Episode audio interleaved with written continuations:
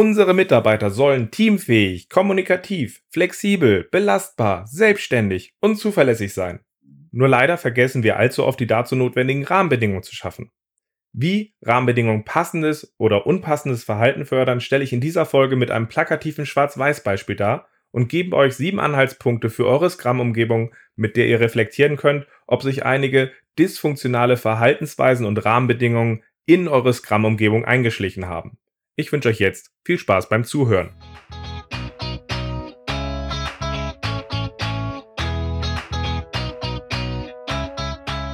Scrum ist einfach zu verstehen. Die Krux liegt in der Anwendung für deine Zwecke in deinem Kontext.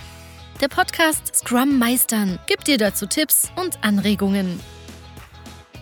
Moin Moin, in der heutigen Folge sprechen wir darüber, dass es nicht ausreicht, einfach nur über Soft Skills zu sprechen, sondern es eine geeignete Umgebung braucht, um diese zu fördern. Schön, dass du dabei bist. Mein Name ist Ralf Kruse. Ich helfe Organisationen durch Training und Coaching agiler Herangehensweisen effektiv zu nutzen und das ohne Dogma und Methoden als Selbstzweck. Ich hatte ja vor kurzem mal wieder eine Stellenausschreibung in der Hand und da standen wieder so diese typischen Soft Skills drin, die fast schon ein Platzhalter sind, die man eigentlich von jedem Mitarbeiter fordert. Da standen wieder so Sachen drin wie teamfähig, kommunikativ, flexibel, belastbar, selbstständig und natürlich auch zuverlässig. Auf der anderen Seite höre ich erstaunlich oft von Führungskräften, dass genau diese Qualitäten ihren Mitarbeitern fehlen da können sie sie noch so klar in Stellenausschreibungen oder ähnliches reinbringen oder halt eben auch einfordern. Sie sind einfach nicht da. Und häufig wird halt auch gesehen, dass dadurch, dass die Belegschaft, die Mitarbeiter aktuell diese Fähigkeiten nicht mitbringen, man in der vollen Form Scrum so auch gar nicht machen kann. Die Mitarbeiter brauchen klare Arbeitsanweisungen, klare Anforderungen. Nein, besser, sie fordern diese bei ihnen ja sogar ein.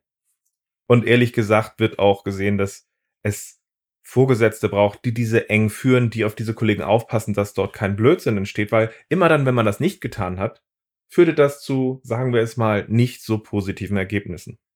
Das heißt, in diesen Gesprächen wird gern auch der Vorteil gesehen von einer agilen Arbeitsweise, dass man sagt, ja, grundsätzlich könnte man sich damit ja auch besser aufstellen.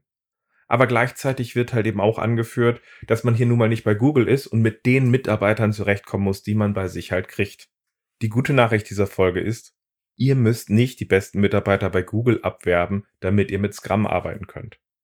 Die schlechte Nachricht dieser Folge ist, dass erstaunlich häufig die Rahmenbedingungen fehlen, damit diese Verhaltensweisen in der Umgebung, in der wir arbeiten, entstehen. Und das beinhaltet auch viele Umgebungen, die wohltuende Worte aus der New Work, New Work Bewegung benutzen oder halt oberflächlich Scrum benutzen, aber dann doch im Kern alte Sachen weiterführen.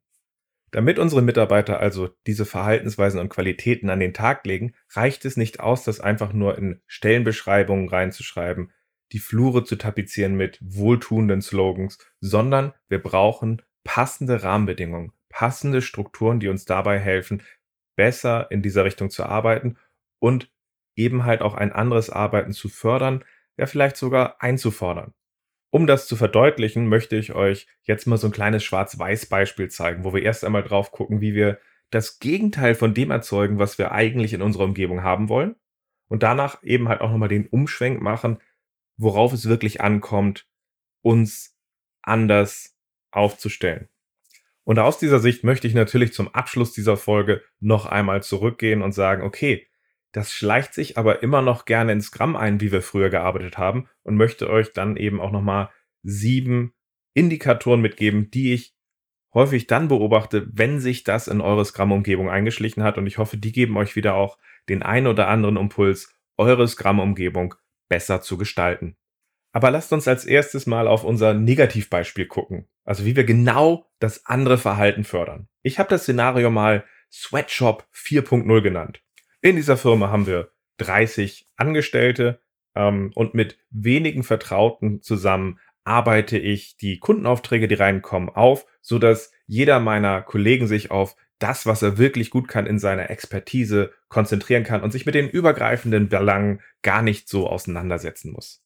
Wir arbeiten die Kundenaufträge so auf, dass wir im Grunde die aufbrechenden einzelnen Arbeitspakete, die wir jedem zuweisen können, an der Stelle und haben dafür so eine Art Gantt-Chart, eine Ressourcenplanung, wo wir alles im Blick haben an der Stelle. die vor allem dann gut funktioniert, wenn alle zu dem zugewiesenen Zeitpunkt auch liefern. Weil das so wichtig ist, geben wir den Arbeitspaketen immer auch eine klare Erwartung mit, wann diese fertig sein müssen. Wenn wir jetzt mal einen Schritt zurückgehen, ist das Ganze ja nichts weiter als die Arbeitsteilung, die aus der Industrialisierung populär geworden ist und dadurch uns letztlich auch einen extrem großen Wohlstand gebracht hat, weil diese Fokussierung von einzelnen teilbegabten, äh, hochspezialisierten Mitarbeitern hat halt unglaublich viel Potenzial freigesetzt, um zu Ergebnissen zu kommen, anstelle dass sich alle eben übergreifend auf Sachen konzentrieren. Das funktioniert aber vor allem gut bei einfacheren Produkten und wenn die Leute halt auch verlässlich liefern können. Wenn das nicht passiert, steht natürlich unser übergreifender Plan etwas vor der Herausforderung, dass wir ihn anpassen müssen. Und das funktioniert auf dieser Detailebene mit diesen ganzen Arbeitspaketen nicht so gut. Deswegen gibt es eine ganz einfache Lösung. Wir bauen Druck auf. Früher hätte man den Druck so aufgebaut, dass ich meinen Mitarbeitern sage, du lieferst das bis nächsten Freitag, sonst bist du gefeuert. Das ist heute in den meisten Firmen glücklicherweise so nicht mehr vorzufinden. Heute baut man den Druck eher impliziter auf und sagt, das machst du bitte bis nächsten Freitag, weil das ist strategisch wichtig und wenn das nicht da ist, dann wird es ja einen ganz großen Knall geben und das wird einfach schwierig. Also bitte, bitte macht das möglich. Die Worte klingen freundlicher, aber letztlich ist es immer noch dasselbe. Was jetzt bei den Mitarbeitern in dieser Firma oder in meiner Firma jetzt hier ankommt, ist dabei natürlich, sei konform zu den Terminen, den Erwartungen, die dort gesetzt wurden. In diesem Fall bei dem einen Arbeitspaket bis nächsten Freitag. Aber falls jetzt bei dir hochschießt, aber Moment mal, wollten wir nicht Flexibilität und dass wir frühzeitig Sachen erkennen und dann kommunizieren? Ja. Und gerade erzeugen wir durch die Struktur, die wir aufbauen, tu das bis Freitag genau das Gegenteil.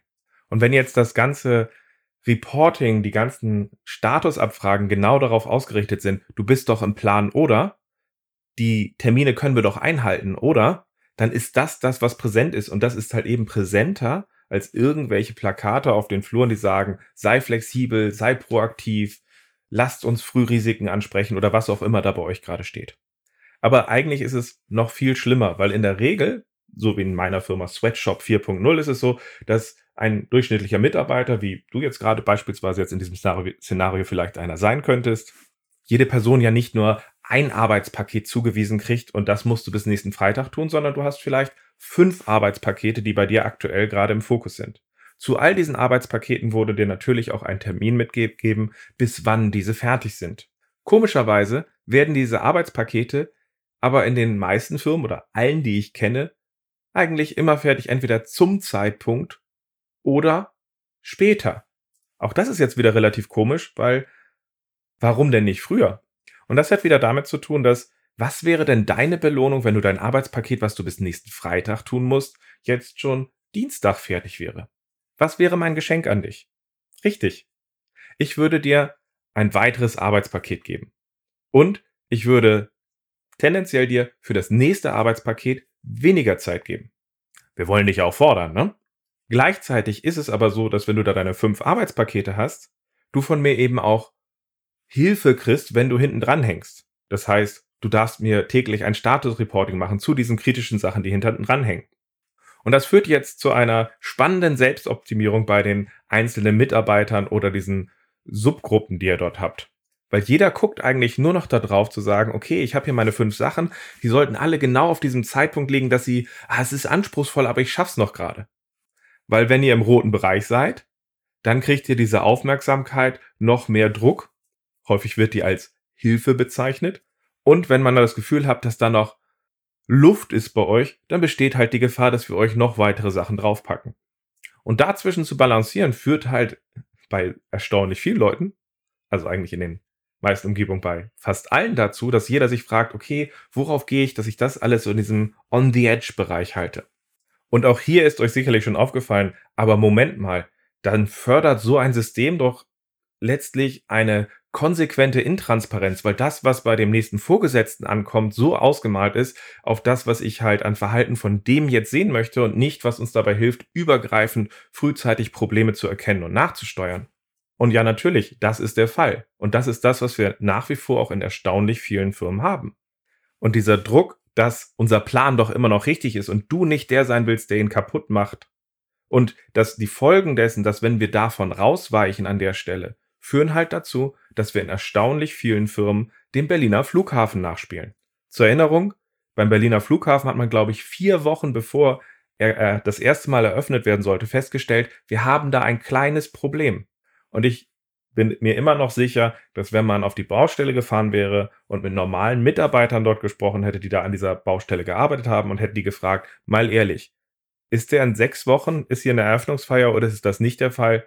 Die hätten einen angeguckt und hätten gesagt, ehrlich gesagt, ich habe keine Ahnung, wie das jemals physikalisch möglich sein sollte. Und doch durfte damals nicht falsch sein, was nicht falsch sein durfte.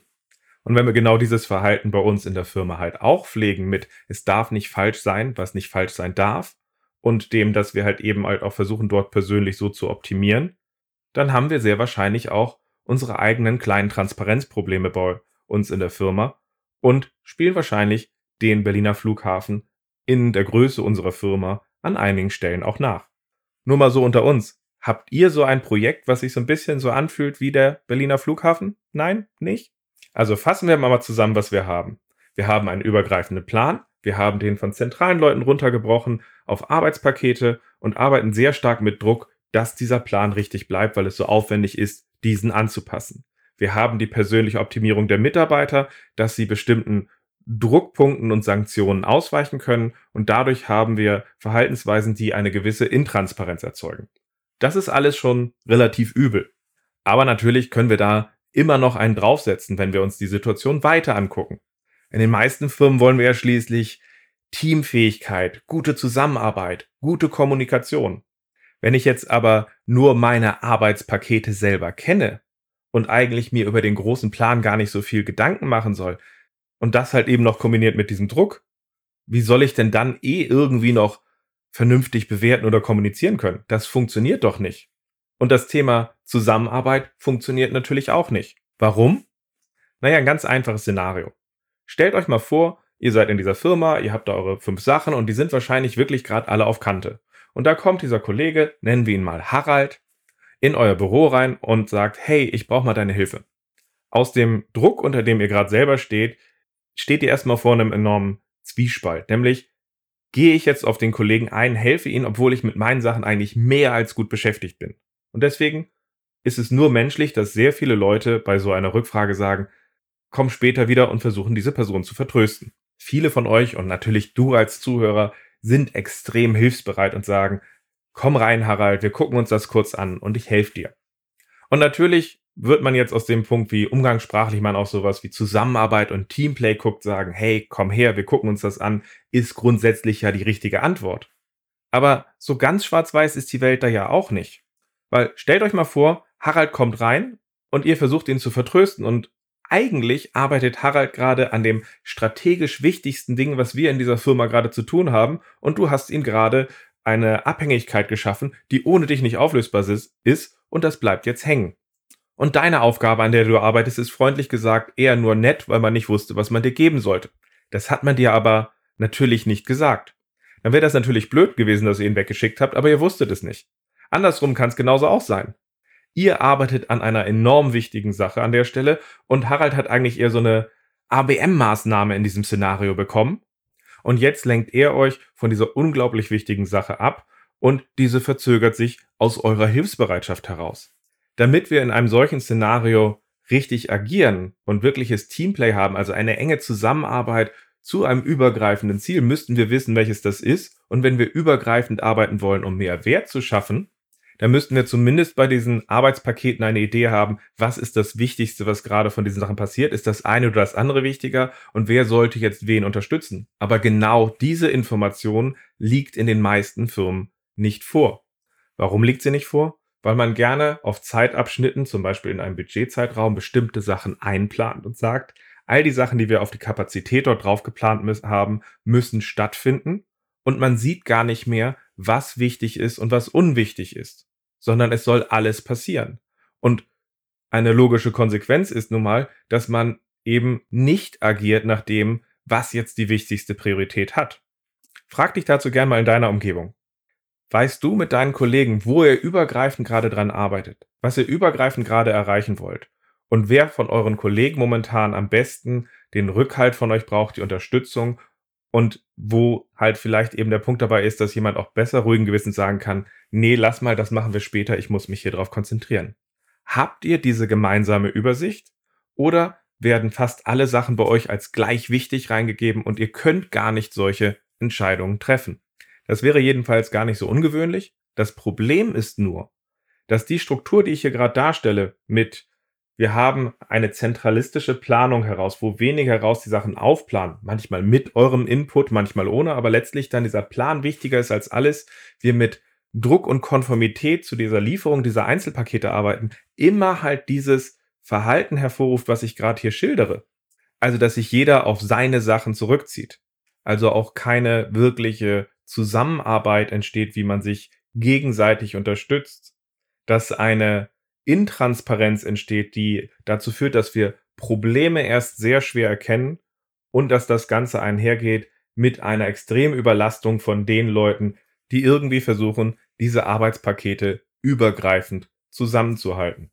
Letztlich schaffen wir durch solche Rahmenbedingungen eine Lose-Lose-Lose-Situation.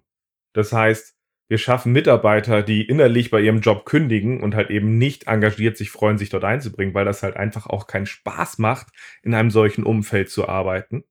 Wir schaffen eine Situation, in der wir die Koordinatoren, Kümmerer und Führungskräfte verbrennen, weil die Unmenschliches leisten müssen.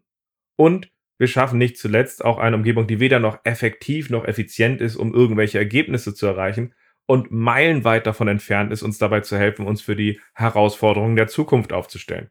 Deswegen passt dieses Szenario auch so gar nicht zu einer agilen Arbeitsweise, wo wir aus Selbstorganisation uns widerstandsfähiger und flexibler aufstellen wollen. Wie müssen wir aber jetzt dieses Szenario umstellen? Wie müssten wir in diesem Szenario anders arbeiten, um die gewünschten Verhaltensweisen zu fördern? Wir müssten uns von dieser zentralen Steuerung, wo dieser Plan wichtiger ist als alles, verabschieden und wir diesen Druck aufbauen, dass die anderen dazu konform sind. Wir müssten eine Umgebung schaffen, in der wir in der Lage sind, dass die Leute zusammen sehen, was wir denn dort zusammen erreichen müssen und wo wir uns zusammenraufen müssen zu den wirklich wichtigen Dingen, so dass wir daraus eine enge Zusammenarbeit motivieren können, beziehungsweise daraus dann sogar Teams aufbauen können. Der einfachste Weg wäre jetzt, dass wir uns davon verabschieden, alles mit Tasks aufzuplanen, sondern eine priorisierte Liste von Zielen schaffen. Also in dieser Firma Sweatshop 4.0 würden wir uns dahin bewegen und würden sagen, wir nehmen unsere Kundenaufträge, unsere Arbeitsaufträge und bringen die eine priorisierte Liste, wo halt klar ist, was das Wichtigste ist, was wir jetzt zusammen erreichen müssen und was das Unwichtigste ist. Auf diese Liste könnten wir jetzt in einem Takt zum Beispiel von zwei Wochen mit allen Mitarbeitern drauf gucken und könnten fragen, hey, das ist wichtig, ähm, das ist zweitwichtigstes, drittwichtigstes und so weiter und uns fragen, was davon könnt ihr denn in den nächsten zwei Wochen schaffen, damit wir so schnell wie möglich zu diesen Themen hier wirklich auch Wert liefern können? Und schon allein dieser Fokus weg von einzelnen Arbeitspaketen, die plötzlich losgelöst von einzelnen Leuten geliefert werden und plötzlich nicht mehr zusammenpassen, geht weg. Und die Frage ist wirklich, was müssen wir denn an dem Obersten tun? Wie müssten wir da zusammenarbeiten? Was ist jetzt wichtig, dass wir Wert schaffen? Haben wir das überhaupt im Raum oder brauchen wir dort andere Leute für? Das wird jetzt natürlich deutlich sichtbarer und dieser Fokus auf, was ist jetzt wirklich wichtig, ist dann natürlich ein Schlüssel. Wenn sich jetzt die beteiligten Personen dort im Raum fragen, okay, was können wir uns denn da vornehmen, kommt aber auch die Frage auf, wo müssen wir denn wie zusammenarbeiten? Also wir denken nicht mehr darüber nach, wen müssten wir wann wie aus unserem Raum rausschicken, damit wir unsere Pakete schaffen, sondern es wird deutlich, Moment mal, an diesem obersten Paket, da müssten wir drei Nein, wir vier eigentlich eng zusammenarbeiten. Das heißt, wir schaffen eine Umgebung, in der ganz klar motiviert ist. Wenn wir vier es nicht schaffen, dort zusammenzuarbeiten, dann werden wir hier keinen Wert stiften und dann werden wir dafür auch keine Anerkennung bekommen. Und diese übergreifenden Ziele, die wir uns dann vornehmen, schaffen natürlich auch die Grundlage, dass wir echtes Teamplay schaffen. Weil laut Wikipedia ist Team äh, ja definiert als eine Gruppe von Menschen, die in enger Zusammenarbeit nach einem gemeinsamen Ziel streben. Und ohne dieses Ziel bleiben wir halt nur eine nette Gruppe, die von Zeit zu Zeit mal zusammen Pizza essen geht oder sowas. Aber mit Team hat das nichts zu tun. Team und Teamplay entsteht erst daraus, wenn wir uns zusammen etwas vornehmen. Und das würde in dieser Umgebung natürlich passieren. Was aber auch passiert, und das ist für viele im ersten Moment so ein bisschen spooky ist, wenn wir frei unsere Mitarbeiter fragen würden, okay, das ist das, was wir vor uns haben. Was könntet ihr euch jetzt vornehmen? Dann entsteht natürlich auch die Gefahr dabei, dass die Mitarbeiter sich weniger oder andere Sachen daraus vornehmen als das, was wir uns vorher gedacht haben. Aus der Sicht der klassischen Planung kommt natürlich so ein Bauchgrummeln auf und man fragt sich, das ist doch nicht gut, da müssen wir doch jetzt drauf gucken, müssen sagen, was fällt euch ein? Wir müssen denen das doch irgendwie argumentativ unterschieben, dass sie doch gefälligst jetzt das machen, was ich gedacht habe und nicht was anderes. In unserer agilen Welt würden wir das aber Transparenz nennen. Stellt euch mal vor, wir haben da eine priorisierte Liste und stellt sich raus, dass das Team an den obersten drei Sachen nicht arbeiten kann, also nicht sieht, wie es daran arbeiten kann, weil externe Zulieferungen fehlen oder bestimmte Kompetenzen doch nicht so vorliegen, wie man das gedacht hat dann ist das natürlich eine Transparenz, wenn das Team sagt, das, das und das können wir nicht nehmen, aber das und das könnten wir jetzt zum Beispiel uns die nächsten zwei Wochen vornehmen und fertig kriegen. Da wird natürlich sehr schnell deutlich, das fehlt uns, das können wir nicht. Natürlich kann man daraus dann in Dialog treten und sagen, wie können wir dieses herstellen? Aber diese Transparenz ist natürlich der Schlüssel, dass wir Probleme sehr früh sehen und diese dann entsprechend auch angehen können und uns optimieren können. Und das kriegen wir so schnell kaputt, indem wir einfach nur sagen, ja, ihr seid da so ein bisschen reserviert, aber ich mache euch mal einen Vorschlag, ihr nehmt jetzt die obersten 20. Schluss jetzt, das schafft ihr. Und schwupps sind wir wieder in der alten Leier drin von der ersten Umgebung, die wir dargestellt haben und meilenweit weg von dem Verhalten, was wir doch hier gerade eigentlich schaffen wollten.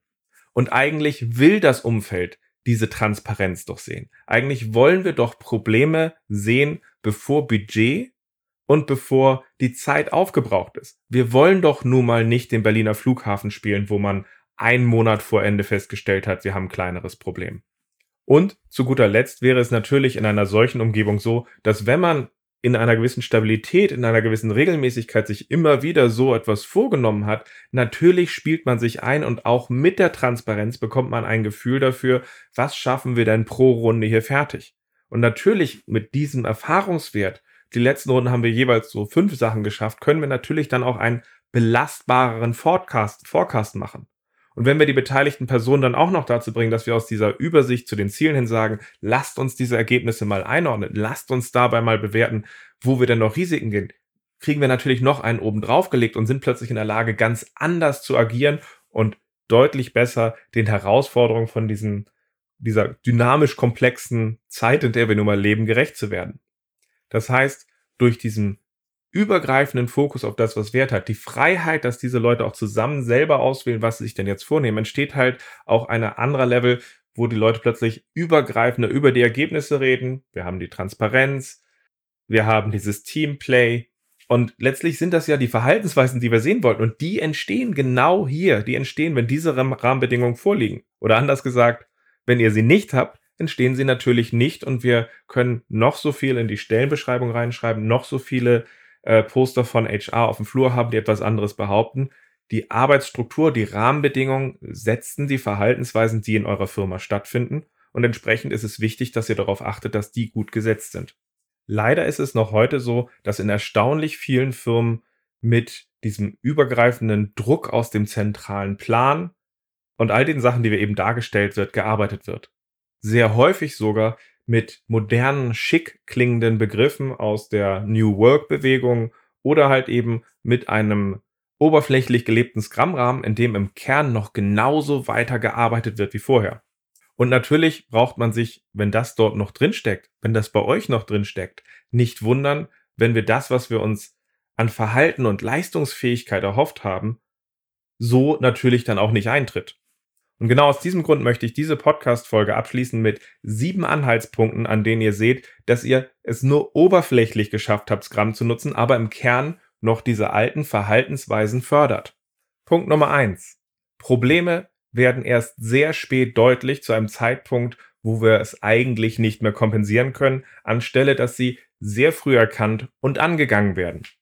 Punkt Nummer zwei: Der Umfang des Sprints ergibt sich vor allem aus Vorgaben und Zwängen. Sowohl, weil wichtige Termine euch vorgeben, das muss jetzt auf jeden Fall in den Sprint und ihr euch unter Druck fühlt, genau auch diesem konform und gerecht zu werden oder manchmal auch in abgeschwächter Form irgendwelche Tools geben euch vor, so und so viel Punkte, so und so viel Kapazität müsst ihr jetzt in den Sprint reinnehmen, anstelle dass ihr darüber nachdenkt, was wirklich realistisch ist und ihr glaubt, was ihr schaffen könnt. Punkt Nummer drei. Der Sprint wird auf die bloße Umsetzung reduziert und vor dem Sprint wird sehr umfangreich definiert, analysiert und vorbereitet. Man könnte eure Arbeitsumgebung fast auch schon, wenn man böse ist, als einen Wasserfall mit einem Kringel bezeichnen.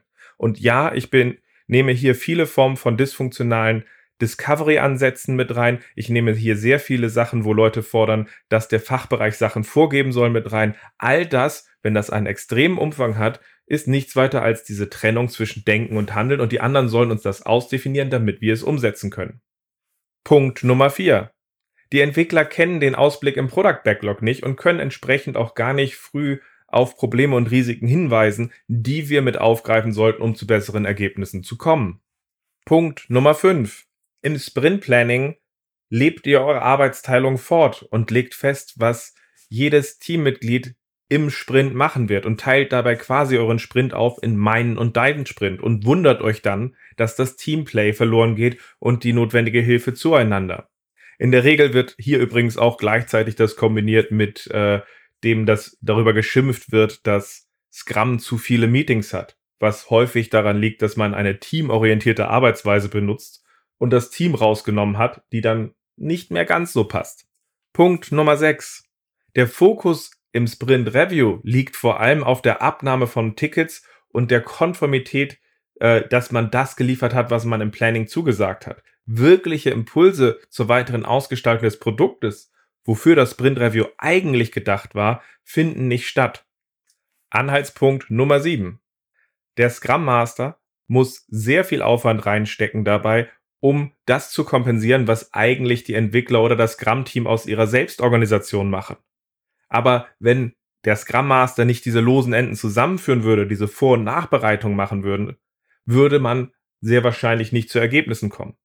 So etwas merkt ihr beispielsweise, wenn ihr als Scrum Master oder wenn euer Scrum Master im Urlaub ist und plötzlich einfach alles nicht mehr rund läuft, weil ohne ihn es nicht geht. Dabei ist der Scrum Master doch dafür da, zu unterstützen, aber nicht zu verunselbstständigen.